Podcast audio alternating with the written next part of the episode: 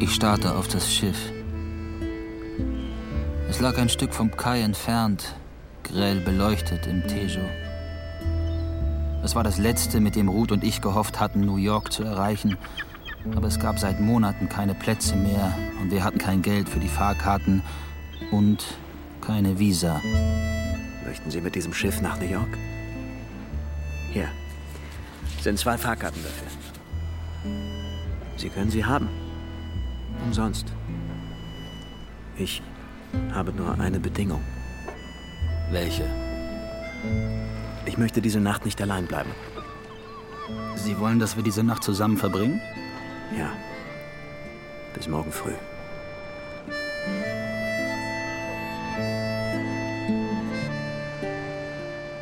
Die Nacht von Lissabon. Hörspiel in zwei Teilen nach dem gleichnamigen Roman von Erich Maria Remarque. Bearbeitung und Regie Silke Hildebrandt. Zweiter Teil.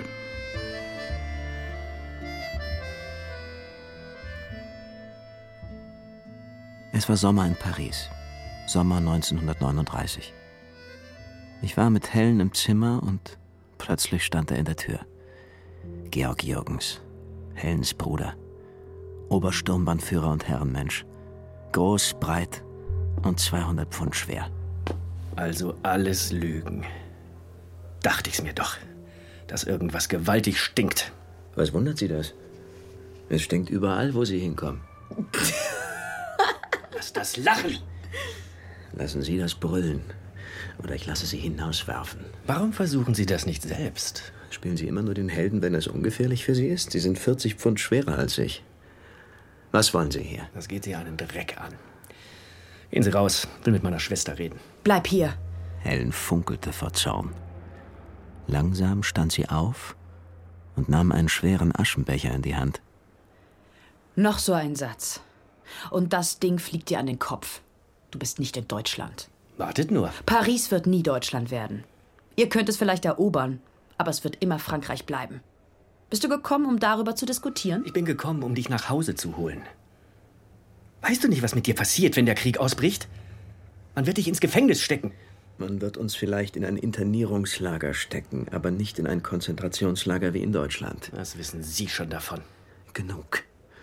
Ich war in einem. Durch Ihre Vermittlung schon vergessen? Sie Wurm waren in einem Erziehungslager.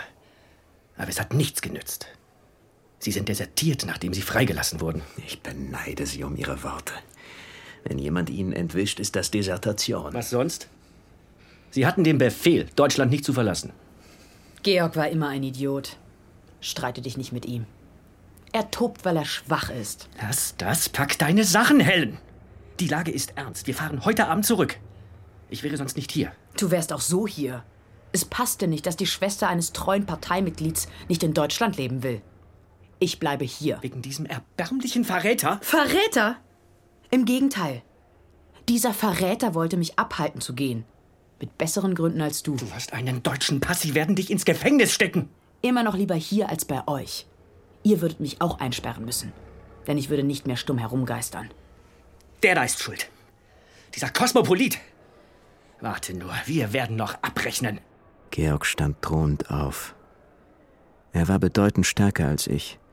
Und von einem Tag nationaler Erziehung im Konzentrationslager hatte ich einen steifen Ellenbogen behalten. Rühre ihn nicht an! Musst du den Feigling etwa verteidigen? Dieser Feigling da hat mehr Mut gehabt, als du es dir jemals vorstellen kannst. Er ist meinetwegen zurückgekommen und hat mich geholt. Was?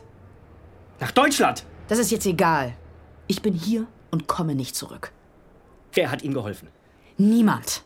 Du möchtest wohl rasch wieder ein paar Leute verhaften, wie? Ich hatte Hell noch nie so gesehen. Sie bebte vor Hass und funkelndem Triumph entkommen zu sein. Mir ging es auch so, aber ich hielt es nicht aus. Ich ging raus und setzte mich zwei Stockwerke höher ins Treppenhaus. Dort auf der Treppe kam mir plötzlich ein Gedanke, wie ein Blitz. Georg war allein hier. Ich könnte ihn auslöschen. Ihn, die Inkarnation des Bösen. Ich bräuchte nur eine Waffe. Ich saß bebend da, starrte vor mich hin und versuchte mich zu beruhigen. Was machst du hier? Nichts. Wo ist Georg? Er ist fort. Kommt er wieder? Ich weiß es nicht. Warum bist du gegangen? Ich konnte ihn plötzlich nicht mehr ertragen. Hast du mich? Ich dich hassen? Warum? Hättest du mich nicht geheiratet, wäre dir das alles nicht passiert. Es wäre mir dasselbe passiert. Oder noch Schlimmeres. Vielleicht hat Georg sogar deinetwegen noch Rücksicht genommen. Nicht dich hassen. Kannst du nur sowas denken? Ich könnte mir eher denken, dass du mich hast. Dich? Ja. Weil ich deinen Bruder nicht fernhalten kann. Alles, was Georg gesagt hat, ist wahr. Wenn der Krieg kommt, bist du Angehöriger eines feindlichen Landes. Aber jetzt ist August. Es ist Sommer in Paris. Und Zeit auszugehen. Die Sonne schien ins Treppenhaus. Draußen zwitscherten die Vögel. Es roch nach Mittagessen. Ich fühlte mich selbst wieder. Ich war in Paris. Und man erschießt hier Menschen nicht wie Hasen. Blieben Sie in Paris? Ja. Georg kam noch einmal, als ich nicht da war. Ich traf ihn draußen auf der Straße vor unserer Wohnung. Du Lump, du ruinierst meine Schwester. Aber warte nur. In ein paar Wochen haben wir euch beide. Und dann werde ich mich selbst um dich kümmern. Das kann ich mir gut vorstellen. Du kannst dir gar nichts vorstellen. Ich gebe dir noch eine Chance. Wenn Helen in drei Tagen zurück in Osnabrück ist, dann will ich einiges vergessen. Verstanden? Sie sind nicht schwer zu verstehen. Nein, dann merk dir, dass sie zurück muss, du Schuft. Oder willst du behaupten, du weißt nicht, dass sie krank ist? Nein. Sieh mal an. Sie muss zum Arzt. Sofort. Schreib an Martens, der weiß Bescheid. Ich werde bald wieder hier sein. Dann wirst du deine Seele zentimeterweise auskotzen. Ich ging die Treppe hoch zu Helen und umarmte sie. Hast du ihn noch getroffen? Ja. Er sagte, du bist krank und müsstest zurück. Unsinn. Das war doch nur eine Erfindung von mir. Er sagte, Martens weiß es auch. Natürlich weiß er es. Ich habe ja alles mit ihm abgemacht, um rauszukommen. Du bist also nicht krank. Sehe ich krank aus? Nein, aber das heißt nichts. Was wollte Georg von dir? Das Übliche. Er glaubt, ich gehöre ihm. Brüder sind oft so. Ich hasse ihn. Aber es wird Krieg geben. Ich werde dich nicht schützen können. Das weiß ich. Man wird dich internieren. Sie werden uns trennen. Ja. In Deutschland würde man dich nicht einsperren. Da wärst du sicher. Hör auf, ich bleib hier. Du hast deine Pflicht getan und mich gewarnt. Sicherheit ist nicht alles. Ja. Aber man wünscht sie sich für die, die man liebt. Es gibt keine Sicherheit. Ich weiß es. Besser als du. Da draußen ist es Abend in Paris und der wartet auf uns. Es wird nicht mehr viele geben. Zehn Tage später brach der Krieg aus. Wurden Sie sofort verhaftet? Wir hatten noch eine Woche. Dann kam die Polizei, um mich abzuholen. Sie kennen ja selbst, was jetzt losging. Das Warten an der Präfektur, die Verhöre. Man behandelte uns wie Verbrecher. Nachts wurden wir zum Schlafen in die Kohlenkeller geführt. Morgens sahen wir aus wie Schornsteinfeger. Ja. Wir sahen bald wirklich wie Verbrecher aus, so schmutzig wie wir waren. Und über allem hing der fehlende Respekt vor dem Menschen. Ich war müde von den Verhören und dachte, irgendwann würde man einfach verschwinden und keiner würde es merken. Es war die Stunde der stillen Selbstmorde. Man wehrt sich nicht mehr und tut fast gedankenlos den letzten Schritt. Eines Abends öffnete sich die Tür und ein neuer Schwung Gefangener kam rein. Helen! Sie haben mich verhaftet. Du riechst nach Sommer und Freiheit. Wie ist es da draußen? Wie im Frieden. Der Himmel ist blau. Die Cafés sind voll.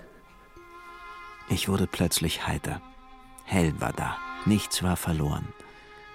Am nächsten Tag aber wussten wir, dass man uns wieder trennen würde. Warum tun Sie das? Ich weiß es nicht. Aus Dummheit, schätze ich. Nicht aus Grausamkeit. Diese letzte Nacht zusammen war eine seltsame Nacht. Die Stimmen verstummten, die Kerzen verloschen und Helen schlief an meiner Schulter ein. Einmal fuhr sie leicht hoch im Schlaf.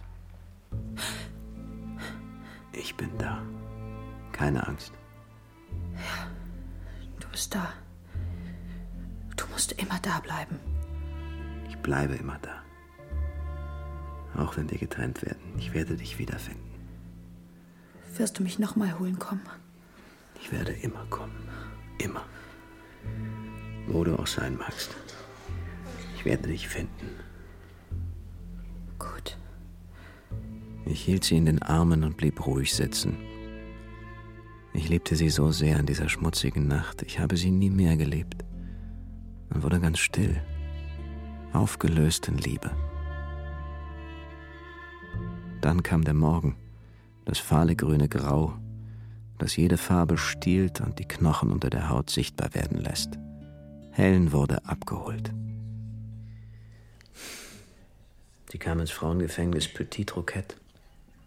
Haben Sie Ihre Frau wieder getroffen? Ja, aber es dauerte lange. Waren Sie in Le Vernet? Nein.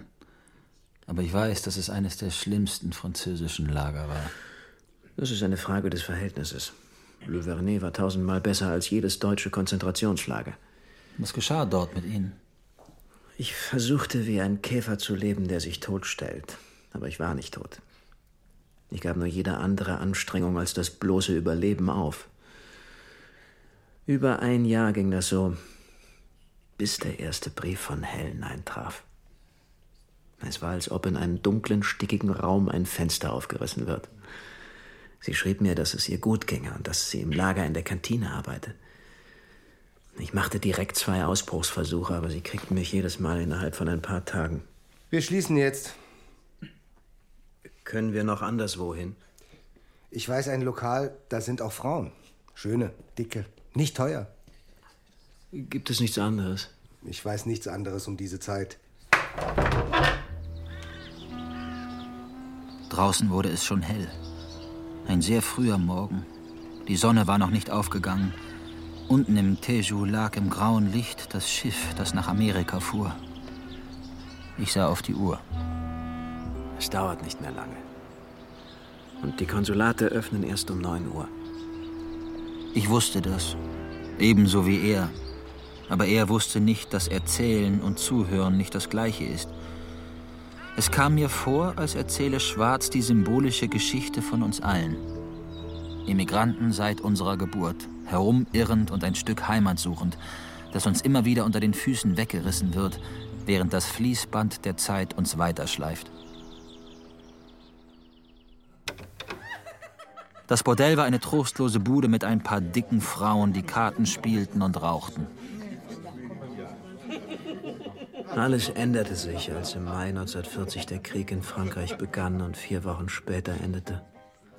Wir waren im unbesetzten Gebiet, aber es hieß, dass die Gestapo die Lager kontrollieren würde. Sie kennen die Panik, die ausbrach? Die Panik, die Selbstmorde, die Petitionen, uns vorher freizulassen, die Schlamperei der Bürokratie, die das verhinderte. Nicht immer. Es gab auch Lagerkommandanten, die ließen die Immigranten frei. Wie entkamen Sie? Ich tat das Undenkbare. Ich packte meine Sachen und ging im vollen Licht des Tages auf das große Eingangstor zu. Den Wachen erklärte ich, ich sei entlassen und wedelte mit meinem Pass vor ihren Nasen rum. Es schien so ausgeschlossen, dass jemand so frech sein könnte, dass diese beiden Bauernjungen in Uniform mich einfach gehen ließen.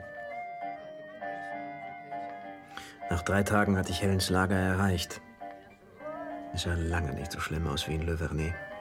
Und die Frauen in ihren bunten Kopftüchern wirkten fast sorglos. Abends kamen viele an den Stacheldrahtzaun und schauten ins Leere. Ich wagte nicht, mich zu zeigen, bis nur noch eine da stand. Erschrecken Sie nicht. Erschrecken? Wovor? Ich möchte Sie um etwas bitten. Du brauchst nicht zu bitten, du Schwein. Habt ihr nichts anderes in euren dämlichen Köpfen? Was meinen Sie? Stell dich nicht dümmer, als du bist. Habt ihr keine Frauen in euren Dörfern? Müsst ihr hier angekrochen kommen und uns so anglotzen und belästigen? Lasst uns gefälligst in Ruhe. Nein, nein, Sie irren sich. Ich muss eine Frau sprechen, die hier im Lager ist. Das müsst ihr alle. Warum nur eine? Warum nicht zwei oder alle? Hören Sie doch zu. Meine Frau ist hier. Ich muss sie sprechen. Ein neuer Trick. Sehr gut. Aber es ist wahr. Ich bin Deutscher und war selbst eingesperrt. Sie heißt Helen Baumann. Sagen Sie ihr, dass ich hier auf Sie warte. Was geht mich das an? Selbst wenn sie hier ist. Sagen Sie es ihr bitte. Hau ab. Die nächsten Tage baute ich mir ein Lager im Wald und wartete jeden Abend am Zaun auf Helen. Es dauerte viele Abende, bis sie kam. Wo bist du? Hier. Kannst du raus? Später, wenn die anderen weg sind. Ich kroch zurück und legte mich flach auf die Erde. Helen stand mit den anderen Frauen am Zaun. Ich konnte sie sehen. Es dauerte ewig, bis alle anderen weg waren.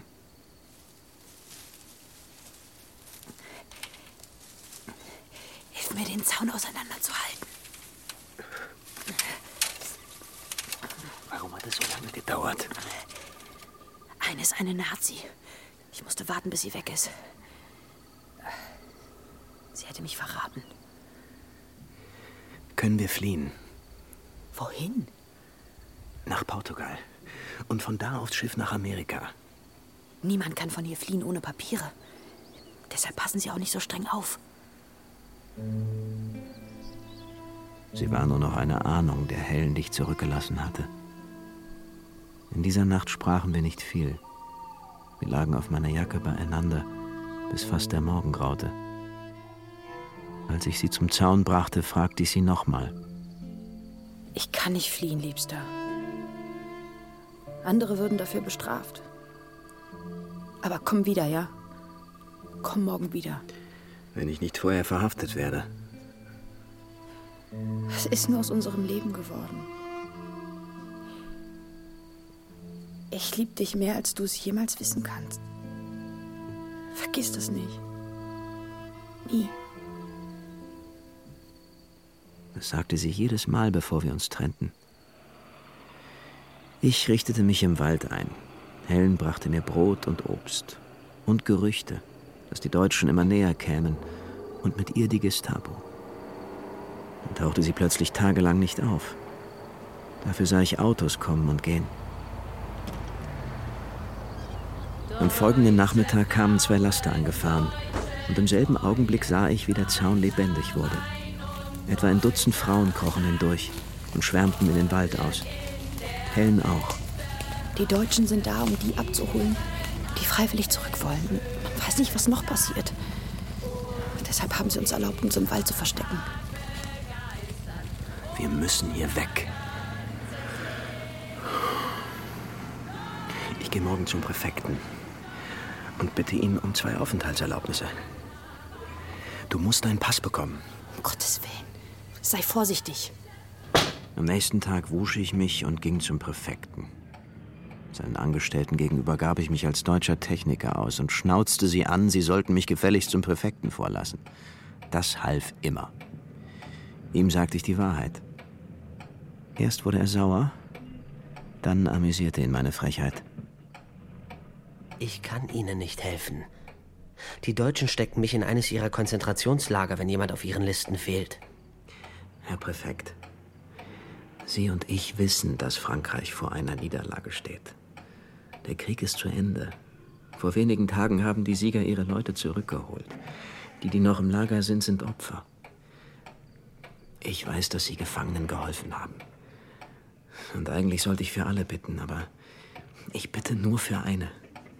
Für meine Frau Helen. Lassen Sie sie frei. Bitte. Tragen Sie sie meinetwegen als verstorben ein. Dann kann Ihnen nichts passieren und Helen kann gehen. Kommen Sie morgen wieder. Es tut mir leid, ich weiß nicht, in welchen Händen ich morgen sein werde. Tun Sie es heute. Kommen Sie morgen wieder. Nein, ich kann nicht. Ich werde hier draußen vor Ihrer Tür warten. Das ist der sicherste Platz für mich. Quelle affaire d'amour. Sie sind verheiratet und müssen leben, als wären Sie unverheiratet. Normalerweise ist es umgekehrt. Mich beschlich plötzlich eine sonderbare kalte Angst, als hätte ich mit dem Totenschein für Helen ihr Schicksal beschworen. Aber war ich nicht selbst längst gestorben und lebte mit den Papieren eines Toten? Eine Stunde später holte er mich wieder in sein Büro. Es ist alles erledigt. Bitte, Herr Präfekt, wir brauchen noch eine Aufenthaltserlaubnis für Ihren Bezirk. Nur für eine Woche. Dann können wir in der Zeit den Weg nach Lissabon antreten und von dort auf ein Schiff nach Amerika. Haben Sie denn amerikanische Visa? Wir werden sie bekommen. Sie scheinen an Wunder zu glauben. Ist mir heute nicht eins passiert? Ich wusste genau, dass der Satz dem Präfekten gefallen würde, und ich brauchte die Erlaubnis. Wenn man völlig auf andere angewiesen ist, wird man zu einem genau kalkulierenden Psychologen, selbst wenn man vor Anstrengung kaum noch atmen kann. Ich bekam die Erlaubnis und stand am Nachmittag am Tor des Lagers, um Helen abzuholen. Bei ihr stand ein Arzt. Ihre Frau ist sehr krank. Das stimmt. Ich werde in ein Krankenhaus entlassen und dort sterben. Das ist kein Witz. Ihre Frau gehört wirklich in ein Krankenhaus. Warum ist sie dann nicht längst dort? Was soll das alles? Ich bin nicht krank. Können Sie sie in ein Krankenhaus bringen, wo sie sicher ist? Nein. Natürlich nicht. Was für ein dummes Gespräch. Adieu, Jean. Sie ging voraus, die Straße entlang. Ich wollte den Arzt fragen, was sie hat, aber ich konnte es nicht. Er starrte mich an und drehte sich dann um. Du bist krank. Ich bin nicht krank. Er lügt. Sieh mich an. Sehe ich krank aus? Ja, Sei nicht traurig, Liebster. ich wusste jetzt, dass sie krank war. Und dass sie es mir nie sagen würde. Würde es dir helfen, in ein Krankenhaus zu gehen? Leider nein. Du, du musst mir das glauben.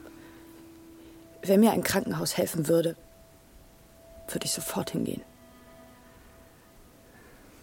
Ich glaube dir. Aber vielleicht wärst du lieber im Lager geblieben. Ich hätte mich getötet, wenn du nicht gekommen wärst. Wir werden uns beeilen. Schnell nach Marseille kommen und von da nach Lissabon und nach Amerika. Dort gibt es gute Ärzte. An diesen Gedanken klammerte ich mich. Wir werden Europa vergessen. Wie einen bösen Traum. Die Odyssee begann. Sie kennen sie ja auch. Bordeaux, die Pyrenäen, der langsame Sturm auf Marseille und die Flucht vor den Barbaren. Dazwischen der Irrsinn einer wild gewordenen Bürokratie mit Aufenthaltserlaubnissen und Ausreisegenehmigungen. Wir waren vorerst noch in einer Art Windstille. Ich hatte ein Zimmer in einem Gasthof gefunden und wir hatten das erste Mal seit vielen Monaten wieder ein Zimmer für uns allein. Da bekam Helen einen Weinkrampf. Die hübschere der beiden dicken Frauen kam zu uns. Ihr redet und redet, aber wir müssen jetzt schlafen. Alle Kneipen der Stadt haben wieder offen, also wenn ihr noch reden wollt, bitte. Gut, wir gehen. Weiß kreischend brach die Sonne herein. Ich sah auf die Uhr. Das Schiff geht nicht heute Nachmittag, es fährt erst morgen ab. Ich glaubte ihm nicht und er sah es. Der Lärm draußen war nach der Stille drin fast unerträglich. Da rennt alles und schreit alles. Als ob niemand fehlen würde. Wir müssen zum Hafen gehen. Glauben Sie mir immer noch nicht, dass das Schiff erst morgen fährt? Ich kann es nicht, es tut mir leid. Lassen Sie uns nachsehen, es ist zu wichtig für mich. Für mich war es auch mal so wichtig. Ich war plötzlich rasend ungeduldig geworden. Die Nacht war vorbei, das Leben rief. Wozu noch die Schattenbeschwörung? Wir kamen an einem Geschäft vorbei, das mit Prospekten vollhing, und darin lag ein weißes Schild, auf dem stand, die Abfahrt ist auf morgen verschoben. Sie sehen, dass Sie noch etwas Zeit haben. Lassen Sie uns einen Kaffee trinken gehen. Wie spät ist es? Halb acht. Noch eine Stunde. In einer Stunde kommen Sie. Ach, ich will Ihnen nichts vorjammern. Tue ich das? Nein. Wie hört es sich für Sie an? Wie die Geschichte einer Liebe. Danke. Das Verhängnis begann in Biarritz. Ich hatte ein kleines Boot ausfindig gemacht, was uns wegbringen sollte. Als ich in die Pension zurückkam, lag Helen mit verkrampftem Gesicht am Boden. Es geht gleich vorbei. Lass mich. Ich hole sofort einen Arzt. Kein Arzt. Lass mich allein. Tu, was ich sage. Geh doch. Geh! Ihre Augen flehten mich entsetzlich an, ich solle sie allein lassen. Ich ging und holte einen Arzt, der ein paar Straßen weiter wohnte. Als wir zurückkamen, lag Helen auf dem Bett. Du hast einen Arzt geholt. Sie sagte es so abweisend, als wäre ich ihr schlimmster Feind. Lass uns allein. Auf der Straße wurde mir plötzlich klar, dass die Drohung schon lange hinter uns gestanden hatte wie ein fahler Hintergrund, vor dem unser Leben schärfere Konturen angenommen hatte. Irgendwann kam der Doktor raus. Ein kleiner Mann mit Spitzbart, der normalerweise für Husten und Katzenjammer zuständig war. Ihre Frau Gemahlin. Was? Na ja. Sagen Sie zum Teufel die Wahrheit oder sagen Sie nichts? Er zog einen Rezeptblock hervor und schrieb etwas Unleserliches darauf. Hier. Besorgen Sie ihr das, aber lassen Sie sich das Rezept zurückgeben. Sie können es immer wieder benutzen. Was hat sie? Nichts, was Sie ändern können. Vergessen Sie das nicht. Nichts, was Sie noch ändern können. Was ist es? Ich will die Wahrheit wissen, keine Geheimnisse. Wenn Sie das Medikament brauchen, gehen Sie in eine Apotheke, man wird es Ihnen geben. Was ist das? Ein starkes Beruhigungsmittel. Man bekommt es nur auf Rezept. Was bin ich Ihnen schuldig? Nichts. Nichts. Holen Sie es und lassen Sie es irgendwo liegen, wo Ihre Frau es finden kann. Reden Sie nicht mit ihr darüber. Sie weiß alles. Sie ist bewundernswert. Ich stürmte zu ihr. Helen, was bedeutet das alles? Du bist krank. Warum willst du mit mir nicht darüber sprechen? Quäl mich nicht. Lass mich so leben, wie ich will. Sprich mit mir. Es gibt nichts zu sagen. Ich kann dir nicht helfen. Nein, Liebster. Diesmal kannst du mir nicht helfen. Wenn du es könntest, würde ich es dir sagen. Ich habe noch etwas Geld. Ich bringe dich in ein Krankenhaus. Damit man mich einsperrt. Es würde auch nichts nützen. Glaub mir. Ist es so schlimm? Hatte sie Krebs? Ich hätte es längst ahnen müssen. Die Narbe auf ihrem Bauch, ihre Besuche in der Schweiz. Der Arzt dort hatte ihr gesagt, sie könnte wählen zwischen ein paar nutzlosen Operationen und einem kurzen Leben ohne Krankenhaus. Sie hatte sich entschieden. Sie wollte es Ihnen nicht sagen? Nein. Sie hasste die Krankheit. Sie hatte das Gefühl, die Krankheit sei wie ein qualliges Tier, was in ihr lebte und wuchs.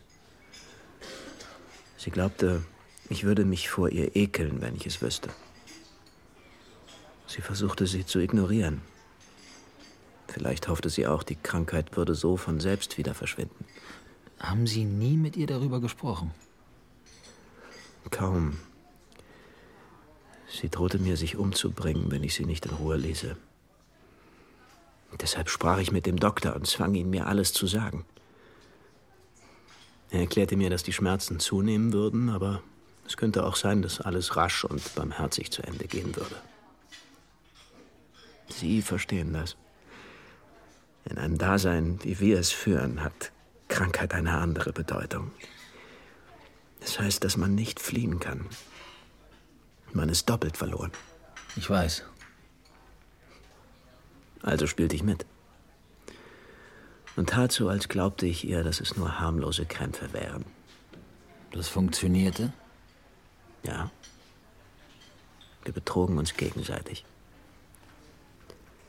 Helen beobachtete mich und ich sie. Und bald gewann der Betrug eine seltsame Macht. Er schützte sie. Zeit spielte keine Rolle mehr. Alles Störende prallte an ihr ab. Ich hatte meine Verzweiflungsanfälle immer erst, wenn sie schlief.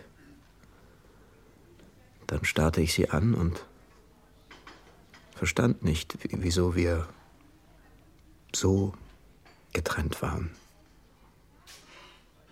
Aber da ist nicht zu verstehen. Der Tod ist nicht zu verstehen. Wir zogen weiter nach Marseille. Waren Sie auch dort? Wer war nicht da? Es war der Jagdplatz der Gendarmen und der Gestapo. Sie fingen uns vor den Konsulaten ab wie Hasen. Mich fingen sie auch beinahe. Aber ich war besessen davon, ein amerikanisches Visum zu bekommen. Ich dachte, ich könnte damit den Krebs zum Stillstand zwingen.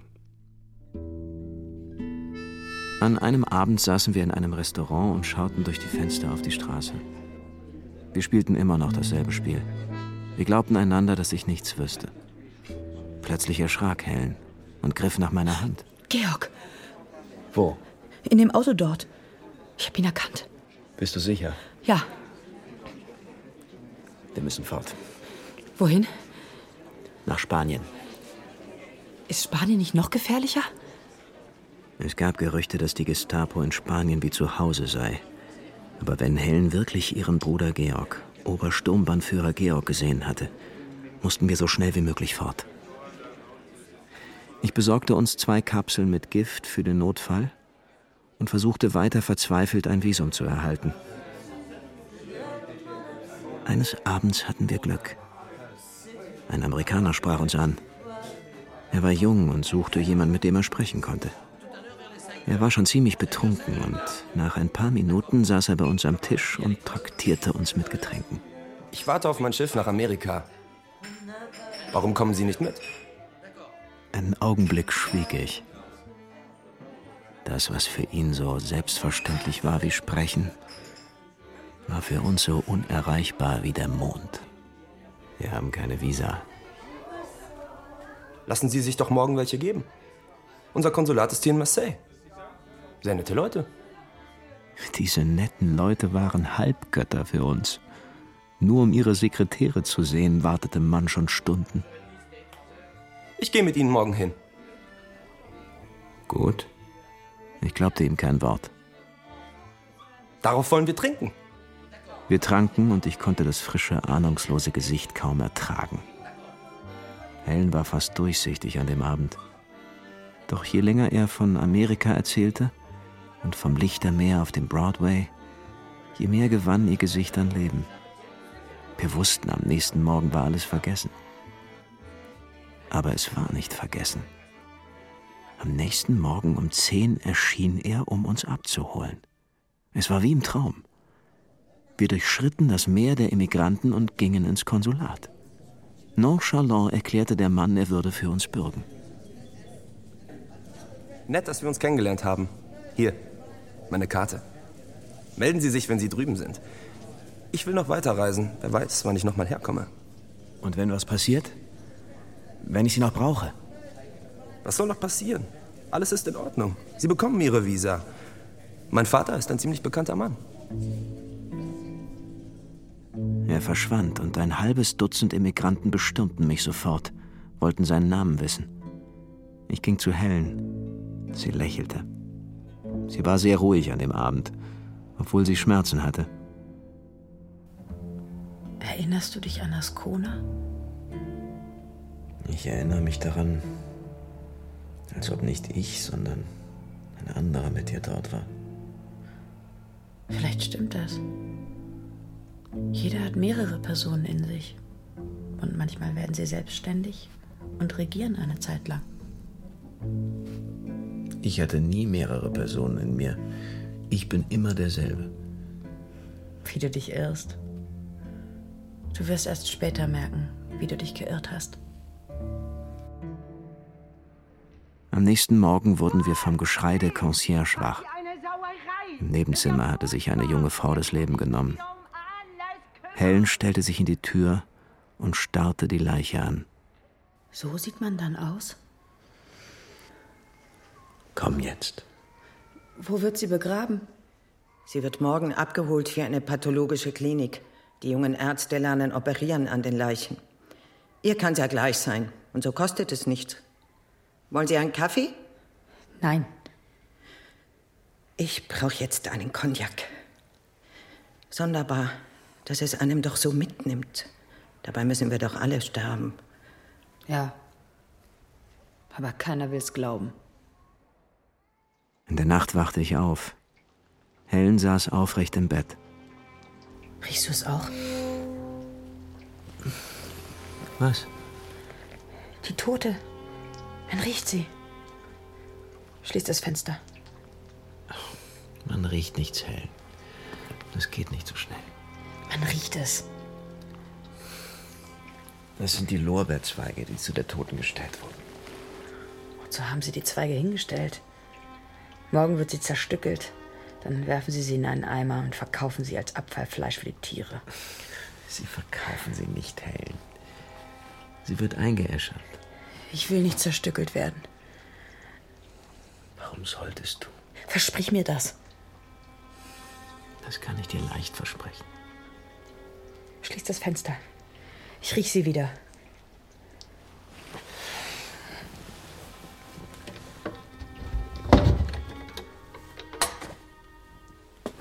Schlaf weiter, Helen. Du hast geträumt. Man riecht wirklich nichts vom anderen Zimmer her. Dann bin ich es, die riecht? Niemand riecht hier Helen. Wenn sie es nicht ist, muss ich es sein. Mein Gott, Helen, niemand riecht. Hier ist etwas Parfum. So. Jetzt ist es besser. Du gibst also zu, dass ich rieche. Sonst hättest du das nicht gemacht. Ich wollte dich nur beruhigen. Ich weiß, dass du dich vor mir ekelst. Warum bist du nicht ehrlich und sagst es? Gib es zu. Ich war eine Weile sehr still. Wenn sie mir noch mehr zu sagen hätte, sollte sie es tun. Aber Helen saß schweigend im Bett und schaute mich an wie ein verwundetes Tier, das mich ansprengen will. Es dauerte lange, bis sie sich beruhigte. Damals wusste ich noch nicht, dass diese Ausbrüche vom Morphium kamen. Am nächsten Morgen ging ich wieder arbeiten, oder was man so nannte. Ich handelte damals mit allem Möglichen. Als ich früher als sonst nach Hause kam, war Helen nicht da. Die Concierge sagte mir, sie wäre nicht verhaftet worden, sie mache das öfter, weggehen. Spät abends kam sie zurück. Wo warst du, Helen? Spazieren. Bei dem Wetter? Ja, bei dem Wetter. Kontrollier mich nicht. Ich kontrolliere dich nicht. Ich dachte, du wärst verhaftet worden. Die Polizei fasst mich nicht mehr. Ich wünschte, ich könnte das glauben. Wenn du so weiter fragst, gehe ich wieder. Ich ertrage es nicht, beobachtet zu werden. Die Häuser draußen beobachten mich nicht. Ich bin ihnen gleichgültig. Mir wurde klar, was sie meinte. Draußen war sie keine Patientin, sie war eine Frau. Und sie wollte eine Frau bleiben. Nachts weinte sie im Schlaf. Am Morgen hatte sie alles vergessen. Sie brauchte jetzt immer mehr Morphium. Sie ging immer länger weg und begann zu trinken. Sie fürchtete sich vor Fragen. Aber ich fragte sie nicht. Dann fing man mich. 20 Meter vom Konsulat regelten sie die Straße ab. Ich versuchte wegzurennen und fiel über einen ausgestreckten Fuß. War es die Gestapo? Ich wusste ja, dass Georg nicht aufgehört hatte, uns zu suchen, und es war ein Wunder, dass sie mich nicht schon vorher erwischt hatten. Unglücklicherweise hatte ich Helens Pass dabei. Endlich haben wir eines unserer Fischlein. Dann wird das andere auch bald kommen. Ich kannte das alles. Ich hatte es im Lager in Deutschland schon zu Genüge erlebt. Aber ich hatte meine Giftkapsel bei mir. Und im Hosensaum eine versteckte Rasierklinge. Beides hatten sie nicht gefunden. Ich lag im Dunkeln und wartete. Guten Abend, Herr Schwager. Georg stand vor mir, der uns gefolgt war seit Paris. Er kümmerte sich persönlich um mich. Wenn ich ohnmächtig wurde, übergossen sie mich mit Wasser. Mir wurde klar, dass ich es schaffen musste, aus diesem Keller rauszukommen. Deshalb tat ich so, als sei ich völlig zusammengebrochen. Ich sage Ihnen alles, wenn Sie mich schonen. So. Bedingungen stellen willst du auch noch? Ich, stelle keine Bedingungen, aber wenn Sie Helen nach Deutschland zurückbringen, wird sie wieder weglaufen. Oder sich das Leben nehmen. Blödsinn. Helen ist ihr Leben ziemlich gleichgültig. Sie hat Krebs. Du lügst, du Aas.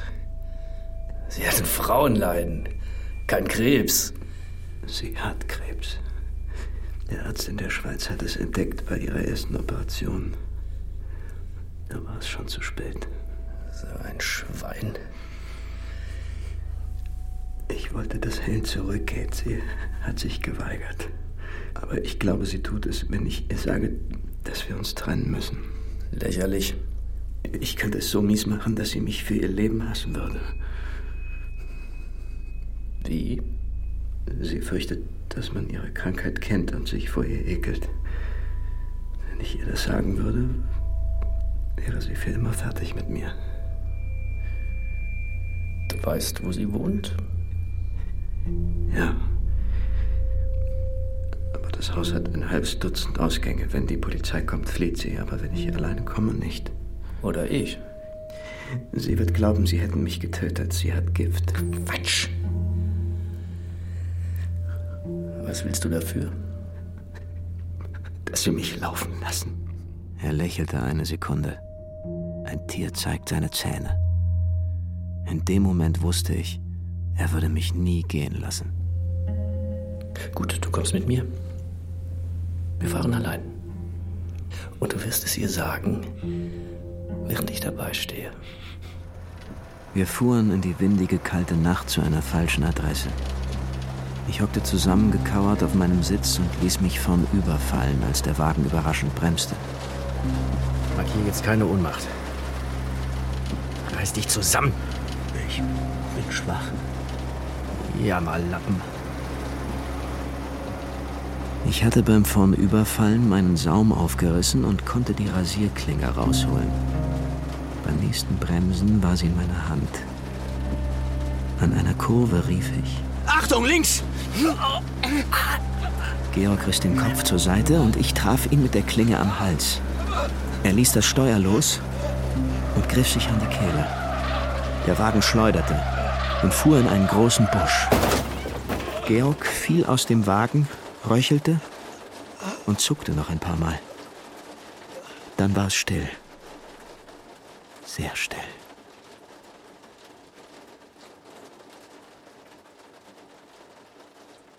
Ich versteckte seine Leiche und probierte den Wagen.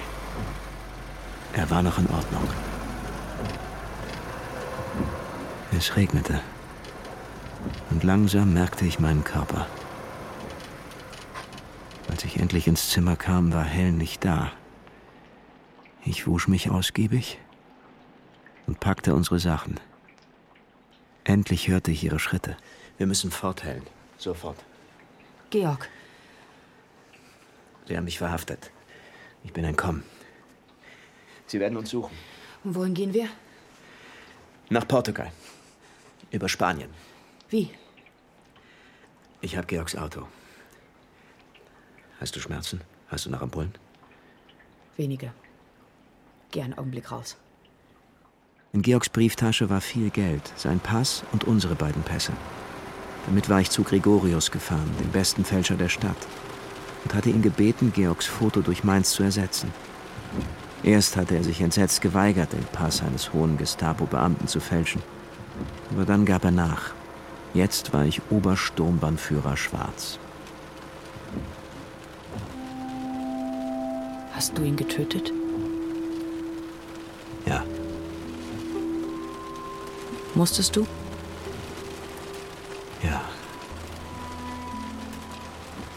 Starrte schweigend auf die Straße und sackte dann weg, wie ein Stein.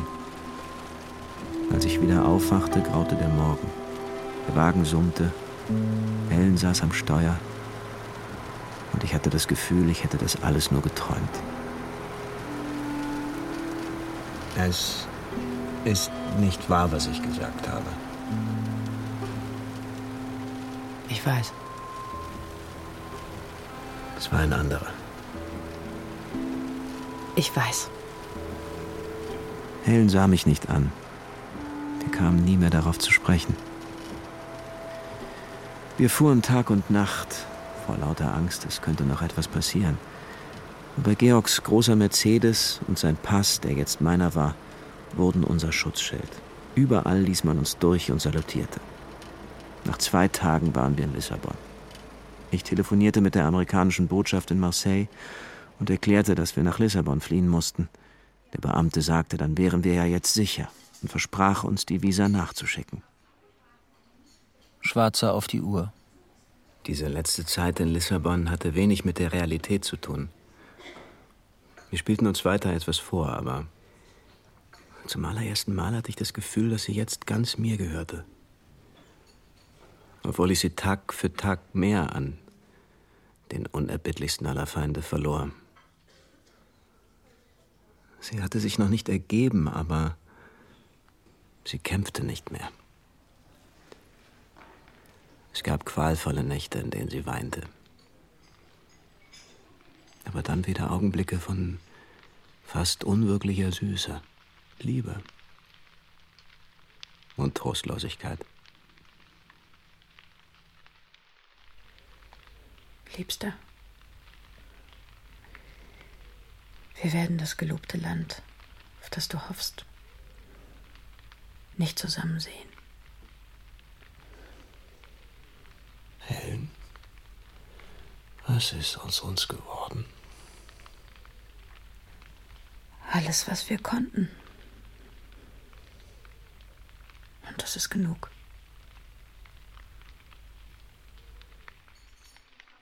Dann geschah das Unglaubliche. Unsere Visa waren angekommen. Ich kaufte zwei Schiffskarten für Amerika und glaubte uns gerettet. Trotz allem. Es musste noch dieses eine Wunder geben. Ich sagte es Helen und ging kurz weg. Als ich zurückkam, war sie tot. Alle Spiegel waren zerschlagen. Sie lag auf dem Boden. Ich stand und starrte. Dann begriff ich. Sie hatte das Gift genommen. Ich suchte nach einem Brief. Es war keiner da. Nichts war da.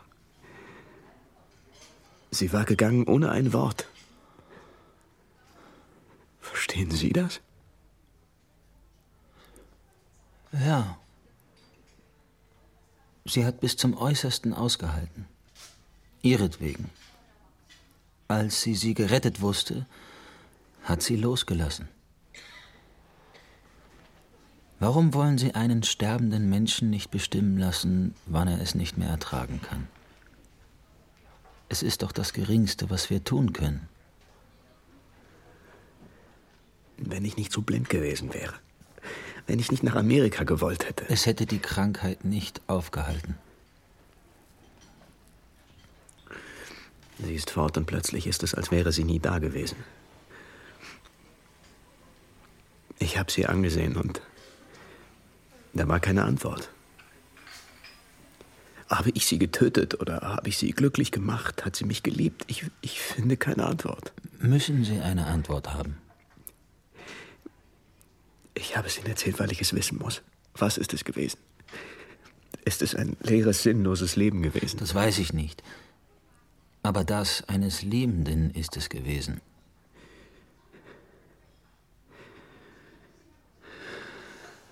Ja.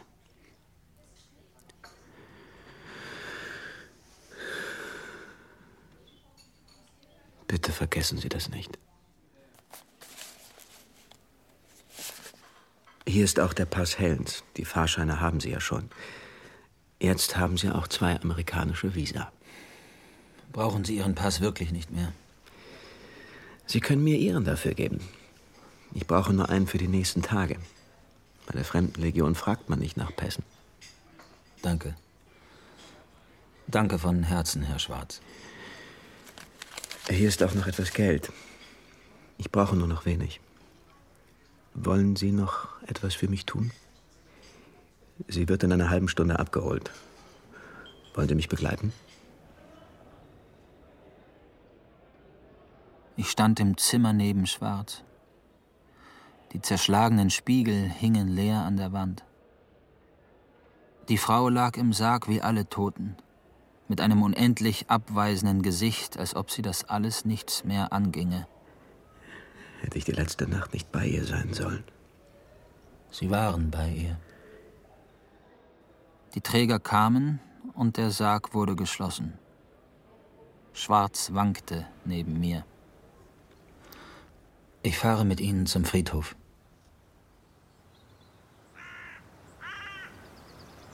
Es war nicht weit. Der Morgen strahlte und der Wind trieb die Wolken vor sich her. Schwarz stand klein und verloren unter dem großen Himmel am Grab. Wollen Sie noch mal in Ihre Wohnung zurück? Nein, ich habe alles bei mir. Leben Sie wohl, künftiger Herr Schwarz. Ich werde Sie nicht wiedersehen. Und das ist gut so.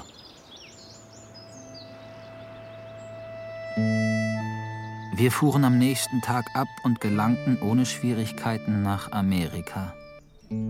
Aber die Pässe der Liebenden brachten uns kein Glück. Ruth trennte sich ein halbes Jahr später von mir und heiratete den reichen jungen Amerikaner, der für Schwarz gebürgt hatte. Von Schwarz selbst habe ich nie wieder etwas gehört. Ich bin nach dem Krieg sogar nach Osnabrück gefahren und habe nach ihm gefragt. Aber die Stadt war zerbombt und ich wusste seinen wirklichen Namen nicht. Am Bahnhof glaubte ich plötzlich ihn zu erkennen. Ich lief ihm nach, aber es war ein verheirateter Postsekretär, der mir erzählte, er hieße Jansen und habe drei Kinder.